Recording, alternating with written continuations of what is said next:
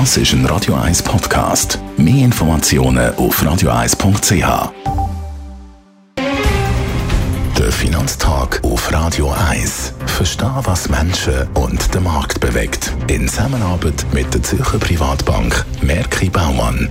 www.merkibaumann.ch Gerard Biasco, Anlagechef der Privatbank Merki Baumann, schauen wir heute auf die USA und schauen dort die wichtigen Zahlen an, Beschäftigung und Zinsen. Fangen wir bei den Beschäftigungen an. Was zeigt sich bei den US-Beschäftigungen? Ja, das ist genau der entscheidende Punkt für die Zinspolitik. In den USA ist ja die US-Zentralbank zuständig und die hat in ihren Statuten eigentlich zwei Richtlinien. Sie muss schauen, dass die Inflation nicht zu hoch ist, aber sie muss auch schauen, dass der Arbeitsmarkt gut läuft. Übrigens, der Arbeitsmarkt betont nicht der Aktienmarkt gut läuft. Der Arbeitsmarkt muss gut laufen. Das meinen viele Leute, das ist eher ein bisschen auf den Aktienmarkt ausgerichtet. Ist es aber gar nicht.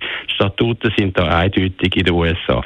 Wie sieht der Arbeitsmarkt in Amerika aus? Er ist weiterhin sehr stark. Die Arbeitslosigkeit ist ums Rekordtief von 3,6 Prozent. Und wenn man anschaut, wie viele neue Stellen außerhalb von der Landwirtschaft geschaffen worden sind, dann sehen wir im Mai haben wir ja 384.000 neue Jobs geschaffen in den USA und jetzt im Juni. Da haben Marktökonomen Konsens, wenn man alles zusammennimmt, da hat der Analystenkonsens also erwartet, weniger neue Stellen jetzt, 265.000 sollen geschaffen worden sein. Aber nein, der Arbeitsmarkt ist wieder besser als erwartet in den USA. Man hat 372.000 72.000 neue Stellen geschaffen. Und das heißt, vom Arbeitsmarkt her ist natürlich klar, die US-Zentralbank muss an ihrem Kurs festhalten. Was sehen wir denn bei der Lohnentwicklung?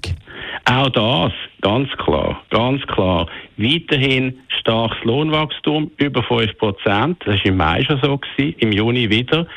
Das Lohnwachstum in den USA treibt die Inflation an, über 5 Prozent. Ganz starke Lohnentwicklung in Amerika weiterhin.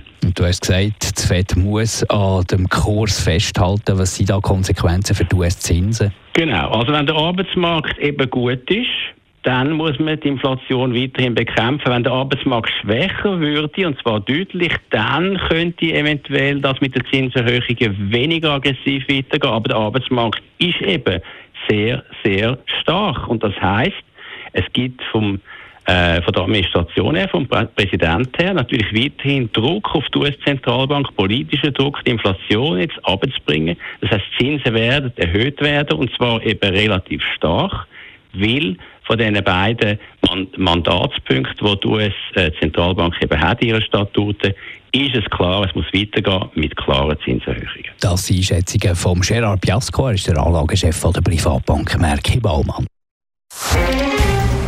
Finanztag gibt es auch als Podcast auf radioeis.ch. Präsentiert von der Zürcher Privatbank Merki Baumann.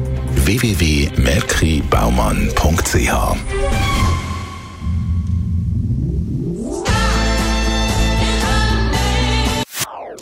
Das ist ein Radio 1 Podcast. Mehr Informationen auf radioeis.ch.